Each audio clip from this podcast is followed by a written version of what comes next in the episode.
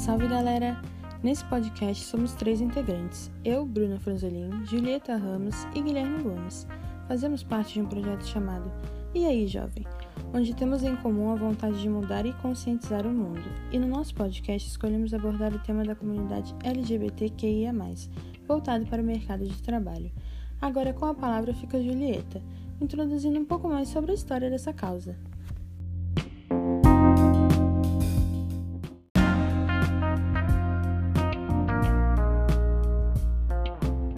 Salve, salve, gente! Meu nome é Julieta Ramos.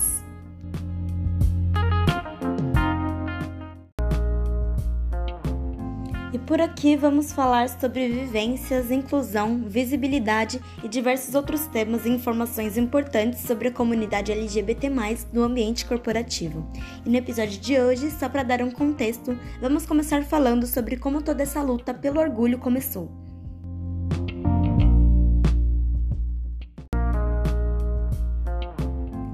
Frisando antes que os primeiros registros históricos de indivíduos homossexuais são datados de cerca de 1200 a.C., de modo que boa parte dos pesquisadores e historiadores afirmam que a orientação homossexual era aceita em diversas civilizações. Entretanto, em vários momentos e partes do mundo, a comunidade LGBT+ foi e ainda é violentada, torturada, morta e tem seus direitos usurpados.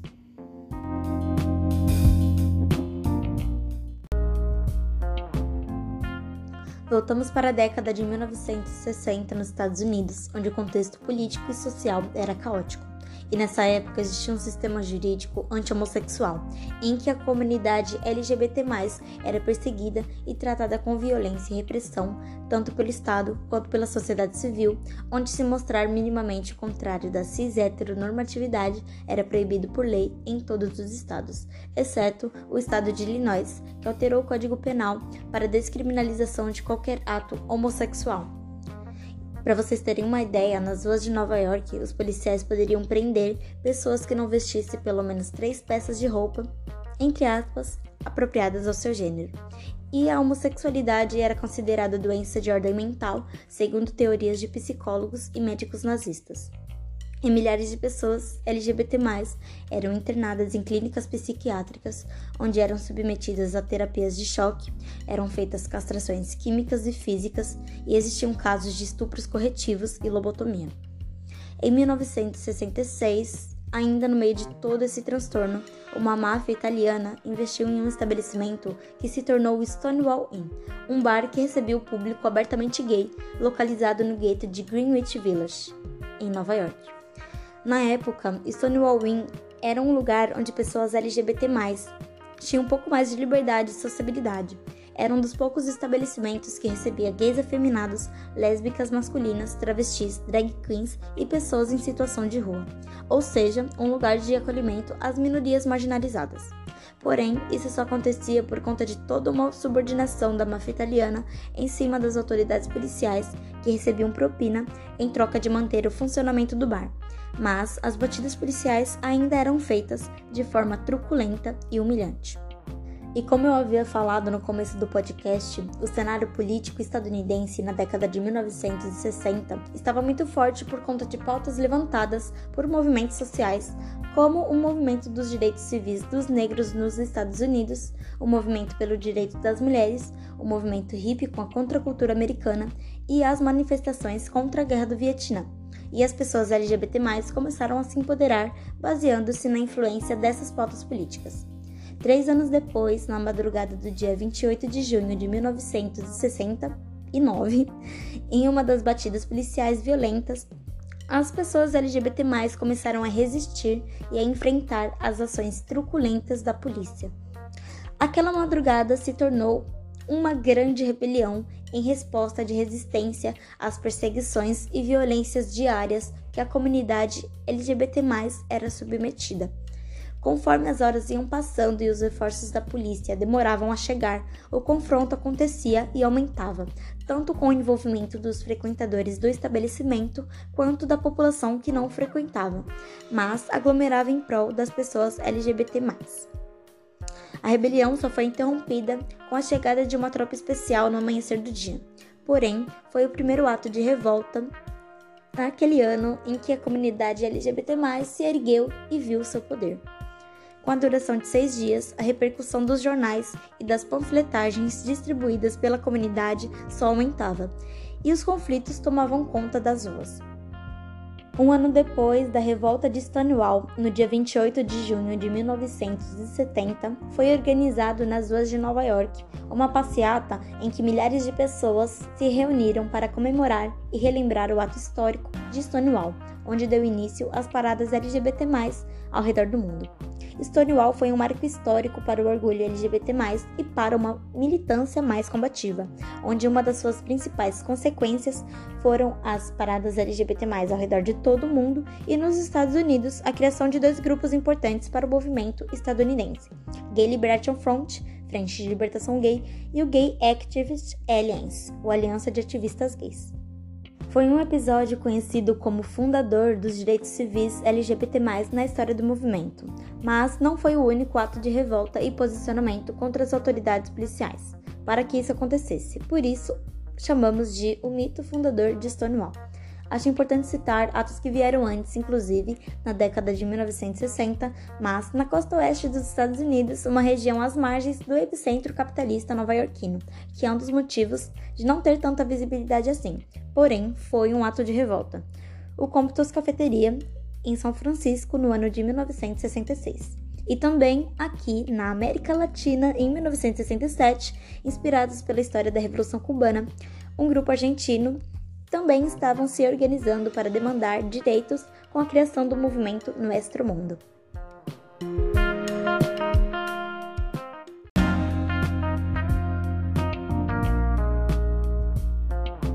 Hoje em dia, o Stonewall Inn é um espaço maior e funciona como bar e casa de shows para a comunidade LGBT e todos que o visitam. A nomeação pelo presidente Barack Obama compreende Stonewall Inn, que no dia 26 de junho de 2016 a área se tornou o primeiro monumento nacional dos Estados Unidos, dedicado aos direitos LGBT+, no aniversário de um ano da determinação da Suprema Corte que legalizou o casamento entre pessoas do mesmo sexo no país inteiro. E Christopher Parker, do outro lado da rua, lar das estátuas da, da libertação gay do escultor George Segal desde 1992. Bom, a história do movimento LGBT+, aqui no Brasil também é de extrema importância para o movimento da comunidade em si, mas isso é assunto para um outro episódio, onde falaremos sobre os principais movimentos e atos de revolta e visibilidade brasileira. Para finalizar, nomes que são importantes citar e relembrar, tanto para a revolta de Stonewall e para a militância na década de 1960, quanto para o movimento em si.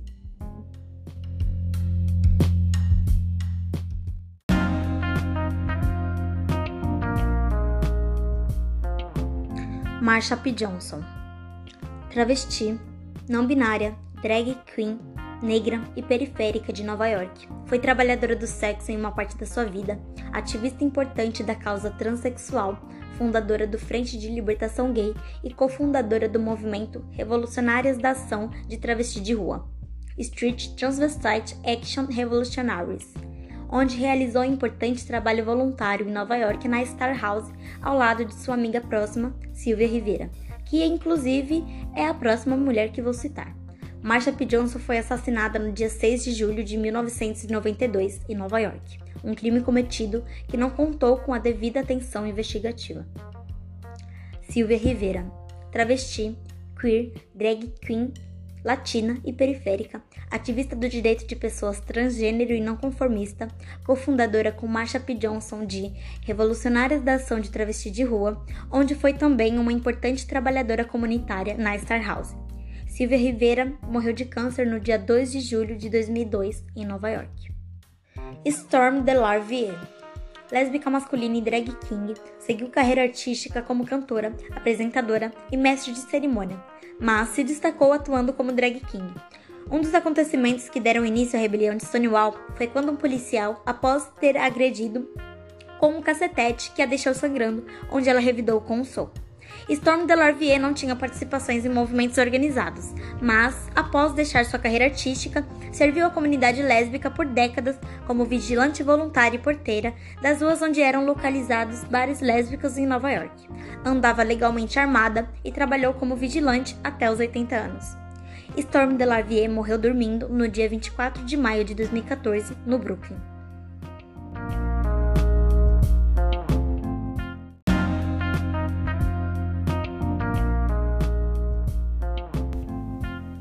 Salve galera, aqui é Bruno de novo para falar com vocês sobre as siglas e as bandeiras da comunidade LGBT. Bom, agora que ouvimos a Julieta, entendemos mais a luta LGBT.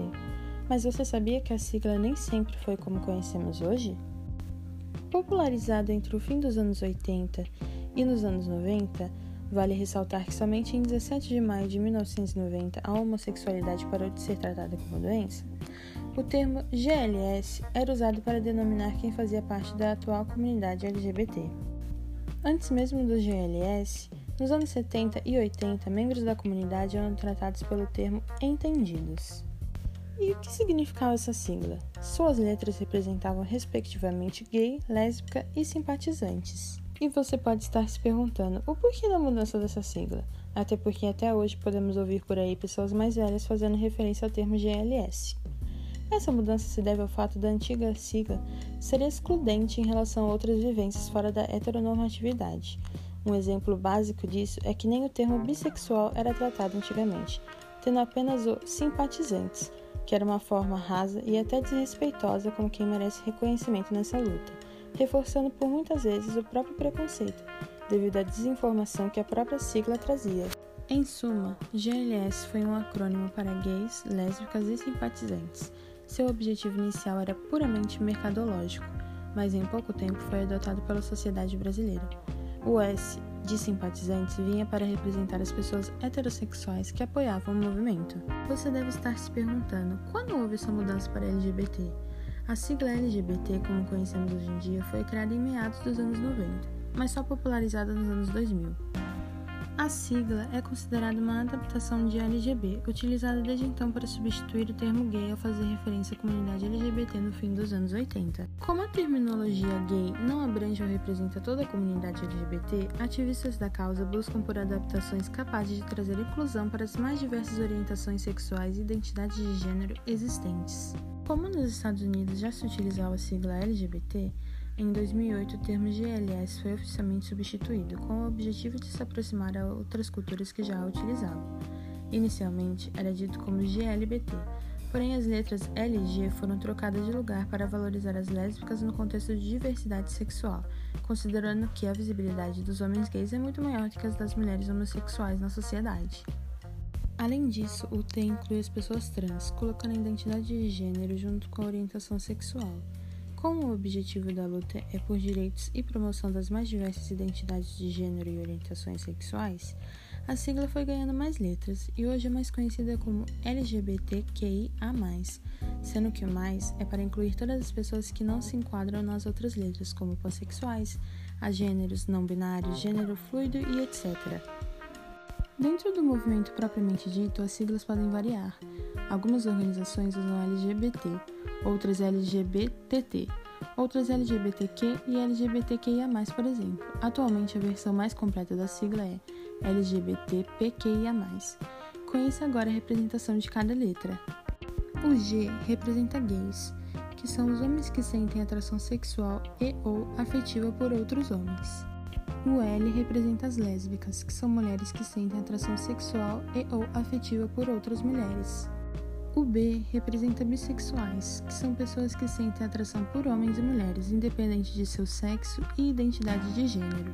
O T representa transexuais e transgêneros, são os indivíduos que se opõem, que transgridem e transcendem a ideologia heterossexual imposta socialmente. São pessoas que assumem uma identidade oposta ao gênero que nasceu, que se sentem pertencentes ao gênero oposto do nascimento, uma identidade que pode ser ligada ao psicológico e não do físico, pois nesses casos pode haver ou não uma mudança fisiológica para a adequação. O I representa intersexuais. O termo substitui a palavra hermafrodita e define a pessoa que tem características sexuais femininas e masculinas. O P representa pansexuais é atração sexual ou romântica por qualquer sexo ou identidade de gênero. É importante fomentar que a diferença entre bissexualidade e pansexualidade é apenas o contexto histórico em que surgiram. Por muitas vezes, a bissexualidade é tratada como se não incluísse a atração por todos os gêneros e identidades, o que reforça preconceitos como a transfobia. O que representa queer. Ao pé da letra, a palavra significa estranha e sempre foi usada como ofensa a pessoas LGBT. No entanto, a comunidade se apropriou do termo e hoje é uma forma de designar todos que não se encaixam na heterocisnormatividade, que é a imposição compulsória da heterossexualidade e da cisgeneridade. O A representa assexuais, aqueles que não possuem desejos sexuais ou românticos, mas independendo do outro, tendo casos de pessoas que têm relacionamentos com outras e não querem a parte sexual, mas sintam um romance ou vice-versa. Por fim, temos o mais, que é o sinal utilizado para incluir pessoas que não se sintam representadas por nenhuma das outras oito letras. Agora que entendemos um pouco mais sobre a sigla, que é a primeira porta de entrada para o entendimento da causa, vamos conversar um pouco mais sobre a importância do reconhecimento da luta. Até os anos 60, ser homossexual era crime em todos os estados dos Estados Unidos da América, exceto Illinois, que é até então o símbolo de progressismo no mundo ocidental. Uma das maiores mentes de todos os tempos, o pai da computação, Alan Turing, por exemplo, sofreu castração química como pena do governo inglês em 1952, mesmo após trazer avanços que ajudaram no fim da Segunda Guerra Mundial. Para vermos o quão absurda a homossexualidade foi tratada por tanto tempo, não importando quem fosse ou como contribuísse com a própria sociedade, o indivíduo não tinha o direito básico de uma escolha tão pessoal, sendo submetido em praticamente todas as vezes à tortura, morte e sua infelicidade. Ao longo das décadas, o movimento LGBT obteve diversas conquistas.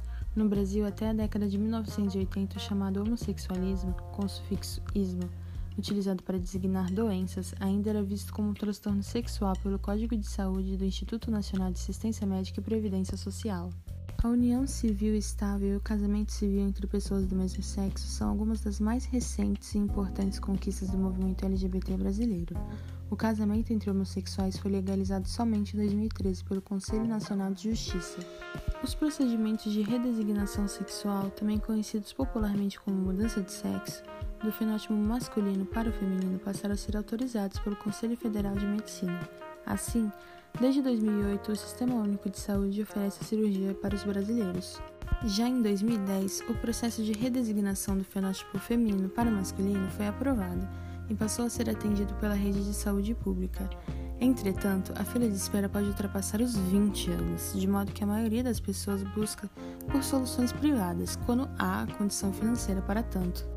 Com tantas conquistas referentes a questões simplesmente humanas e de respeito a pessoas fora da heteronormatividade, sendo absurdamente recentes, como o simples reconhecimento do nome social ter menos de 10 anos, não é de se impressionar que o Brasil e o mundo ainda sejam muito preconceituosos. No mundo de hoje já passamos por muitos avanços nessa luta, mas ainda há muitas causas a se lutar, assim como ocupar espaço e o respeito que por tanto tempo foi negligenciado. Devemos sempre lembrar na história para que não se repita e devemos nunca se conformar com a restrição dos direitos e exclusão da vivência da comunidade LGBT. Em suma, eu, Bruna Franzolin, Julieta Ramos e Guilherme Gomes deixamos aqui nosso respeito à história da luta LGBTQIA, presente em todos os séculos que se passaram. Reconhecemos e enxergamos todos que vieram antes de nós e foram privados do princípio fundamental da vida, que é o amor. Não só enxergamos, como temos como compromisso vital intrínseco às nossas vidas de não deixar suas dores terem sido em vão com esse podcast vem nossa singela, mas significativa iniciativa de levar informação a todos, assim como a conscientização e empatia. Lembramos que não basta, entre aspas, aturar, mas não concordar com a vivência LGBT, como muitas pessoas ainda dizem hoje em dia. A sexualidade, a atração que uma pessoa pode sentir por outra, não está aberta a discussões. Aliás, isso só reforça um preconceito disfarçado. Como disse o Tiago Abravanel recentemente, aspas. Eu acho que, em primeiro lugar, orientação sexual não é uma questão de opinião, é uma questão de respeito. Você não precisa ser como eu, mas precisa respeitar quem eu sou e ponto final. Opinar, você opina se uma roupa é bonita ou não para você, se você quer café ou chá ou se gosta de doce ou salgado. A orientação sexual não é da opinião de ninguém, a não ser da pessoa que escolheu ser aquilo que ela é. escolheu não, ela nasceu assim. Então, não é uma questão de opinião. Ponto. Quando se opina em relação a isso, esse é um ato homofóbico.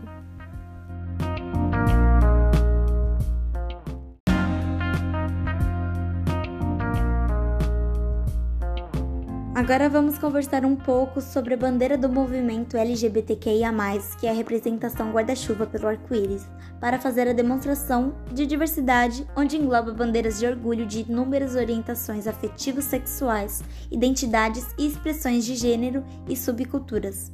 Vamos saber um pouquinho mais sobre algumas delas e sobre as atualizações da bandeira que representa o nosso movimento.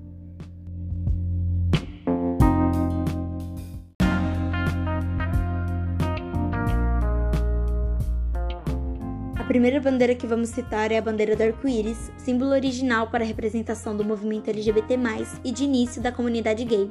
Criada em 1970, ano em que o movimento gay foi fundado em São Francisco, Califórnia, nos Estados Unidos, por Gilbert Becker. O artista se baseou no movimento hippie para a criação do modelo e seu uso generalizado começou oficialmente na década de 1980.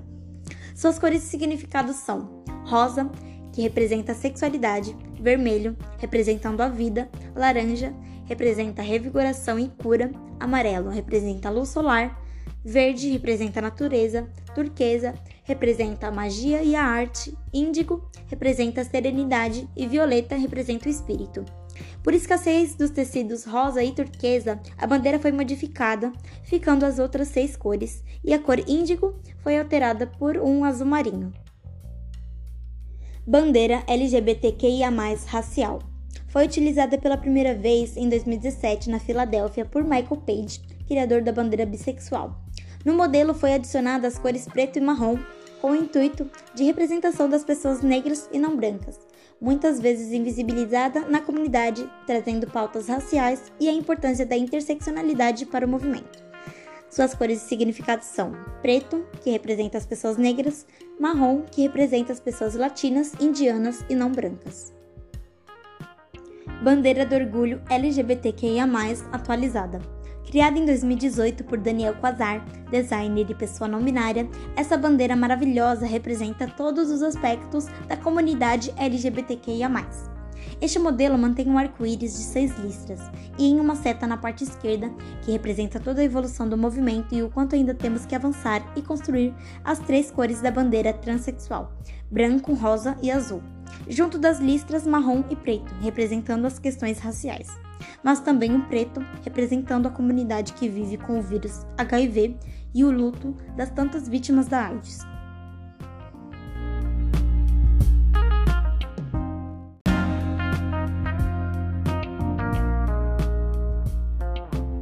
Bandeira lésbica. Bom, o correto seria as bandeiras lésbicas por motivos de não ter uma plenamente definida para a representação dessa comunidade. Vou falar de duas que são símbolos um pouco mais representativos, mas que ainda está no meio de discussões internas. A primeira é a bandeira lésbica de Labres, que foi criada no ano de 1999 pelo designer gráfico Sean Campido e revelada em 2000. A bandeira tem a cor roxa com um triângulo preto invertido centralizado que era usado pelos nazistas para a identificação de mulheres lésbicas no campo de concentração. Dentro desse triângulo tem um machado de lábios, arma usada pelas Amazonas na mitologia, em que na década de 1970 foi adotado como um símbolo de empoderamento para a comunidade lésbica feminista. A segunda bandeira, que foi lançada recentemente no ano de 2017, mas ainda com alguns contras da comunidade lésbica, foi criada com o intuito de valorizar as lésbicas masculinas com as cores vermelho, laranja escuro e laranja claro. No meio, a cor branca para representar as de não conformidade de gênero e dividindo as listras abaixo, em tons de rosa, que representa a feminilidade.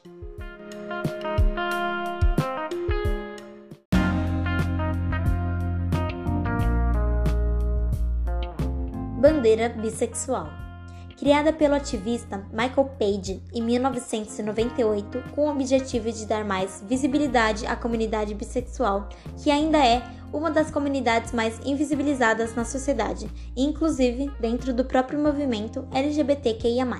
lembrando que, na época, a origem da bandeira tinha um significado binarista. Porém, a comunidade bissexual ressignificou essa identidade, afirmando a não binariedade.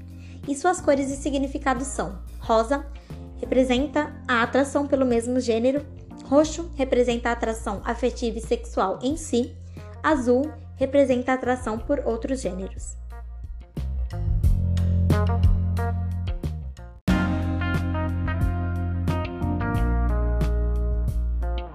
Bandeira Trans. Criada em 1999 por Monica Helms, mulher trans e ativista estadunidense, a bandeira representa a comunidade e o orgulho transgênero, travesti e transexual. É exibida pela primeira vez em uma parada do orgulho em Phoenix, Arizona, nos Estados Unidos, em 2000. Consiste em cinco faixas horizontais, duas azuis claras, duas rosas e uma branca no centro. Suas cores e significados são: azul, cor tradicional usada pela sociedade para representar os homens, rosa, cor tradicional usada pela sociedade para representar as mulheres, e branco, que representa as pessoas não binárias e que estão em transição.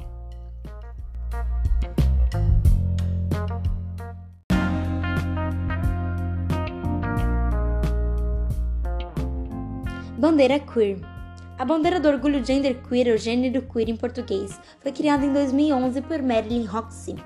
Queer vem de uma palavra em inglês que era utilizada como forma de xingamento ofensivo e com ausência de gênero para se referir a pessoas fora do padrão cis e heteronormativo, sendo uma ressignificação dessa comunidade e usada mais no contexto estadunidense como forma de empoderamento e autoafirmação representando pessoas cuja identidade de gênero não se encaixa na binariedade, está entre, além ou é uma combinação entre gêneros.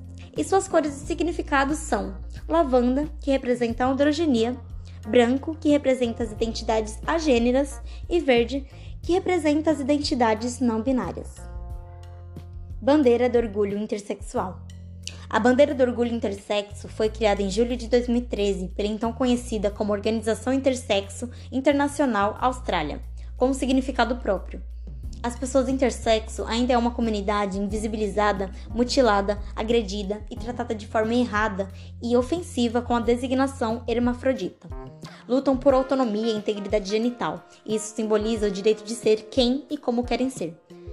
Suas cores e significados são amarelo, representando a neutralidade de gênero, em vez de associar a masculinidade com azul e a feminilidade com rosa. E o círculo roxo no meio simboliza a totalidade. Bandeira assexual.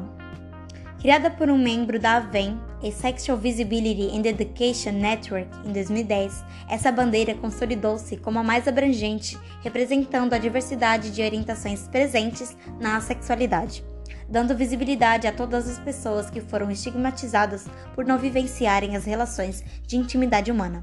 Vou ler aqui uma explicação super interessante e informativa sobre a sexualidade e seus conceitos do site Diversity BBBox. Abre aspas. Como a sociedade foi condicionada a acreditar que só existe um tipo de libido, no caso sexual, para os potenciais de obtenção de prazer e orgasmo, perde-se com isso uma gama muito vasta de conhecimentos acerca de outras formas de explorar outras capacidades possíveis e integradas para a obtenção desse prazer. A sexualidade vem contribuir de forma profunda com o fato de que o potencial da libido não é restrita exclusivamente aos estímulos sexuais, nem mesmo para se afirmar qualquer relacionamento íntimo. O sexo, como não é um referencial sempre prioritário. Na sociedade, as relações sexuais tornaram-se mais um instrumento normativo para abuso de poder nas relações humanas, de forma sutil e condicionada. A sexualidade pode empoderar os conhecimentos e os compartilhamentos de vivências muito positivas e saudáveis relacionadas às diversidades mais conhecidas fora do padrão heteronormativo. Essa orientação tem sido a mais responsável para ampliar o conjunto de conceitos identitários, não os limitando apenas a gênero e sexualidade.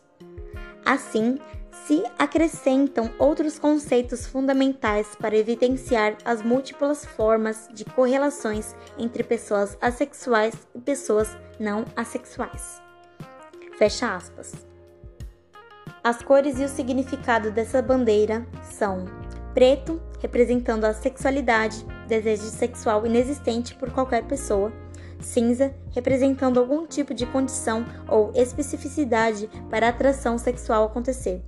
Branco representa a sexualidade em si e roxo representa o conceito de comunidade. Bandeira pansexual. A bandeira do orgulho pansexual não tem um criador conhecido, porém foi utilizada em sites da internet desde 2010. Usada para dar visibilidade e reconhecimento à comunidade pansexual e distingui-la em diferentes contextos históricos e de autoafirmação da bissexualidade. A pansexualidade sendo um termo guarda-chuva onde abrange orientações afetiva sexual por pessoas independentes de expressões de gênero e sexualidade. Suas cores e significados são rosa, onde representa aqueles que se identificam com o espectro feminino, independentemente do corpo e genital, amarelo, onde representa a atração não binário, a gender, fluidos e pessoas de expressão de gênero andrógena azul, onde representa aqueles que se identificam no espectro masculino, independentemente do corpo e genital.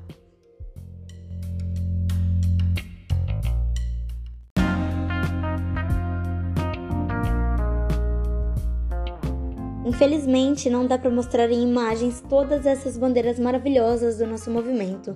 No mais, outras comunidades e existências dentro desse mais que são importantes citar para dar visibilidade e reconhecimento a essas vivências e bandeiras, sempre afirmando o nosso orgulho de toda essa diversidade e pluralidade. Bandeira do Orgulho Gênero Não Binário. Essa bandeira é composta por quatro listras nas cores amarelo, branco, roxo e preto Orgulho Gênero Fluido, composta por cinco listras nas cores rosa, branco, roxo, preto e azul. Orgulho Gênero, composta por sete listras nas cores preto, cinza, branco e verde claro no meio. Orgulho Polissexual, bandeira composta por três listras nas cores rosa, verde e azul. Orgulho Poliamor, composta por três listras nas cores azul escuro, vermelho e preto. Orgulho Demissexual, bandeira composta por três listras nas cores branco, roxo e cinza e em uma seta indicando o lado esquerdo na cor preto. Orgulho Romântico, onde possui cinco listras nas cores verde escuro, verde claro, branco, cinza e preto. Entre muitas outras comunidades existentes do movimento LGBTQIA.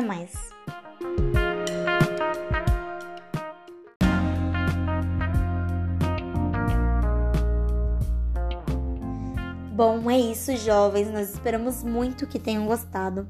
Esse episódio foi em especial para a comemoração do mês do orgulho, lembrando que nossa história foi e sempre será de resistência. Perceber a importância do nosso movimento para que honramos sempre as novas histórias que vieram antes. E se dar conta que, por mais que tenhamos avançado, temos muito ainda que lutar, levantar nossas bandeiras, que são muitas, em prol do nosso direito de existir, viver e de amar.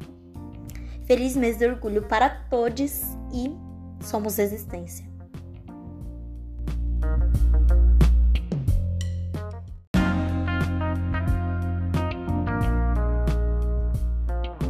E aí, jovens, gostaram da nossa conversa sobre assuntos tão importantes na nossa sociedade? No primeiro episódio, abordamos temas como história e bandeiras LGBT com a Julieta, e sobre siglas e o respeito a essa história comigo, Bruna. Já no episódio 2, abordamos algo tão importante junto ao Guilherme, que é a diversidade e a liderança LGBT no mercado de trabalho. Agora ficaremos com a conversa entre nós três no próximo episódio, o episódio de número 3, sobre a inserção do jovem LGBT no mercado de trabalho, os impactos dessa inclusão, os aspectos, a inovação, lucratividade, visibilidade, desenvolvimento e a importância de garantir um ambiente seguro para essas pessoas. Até lá!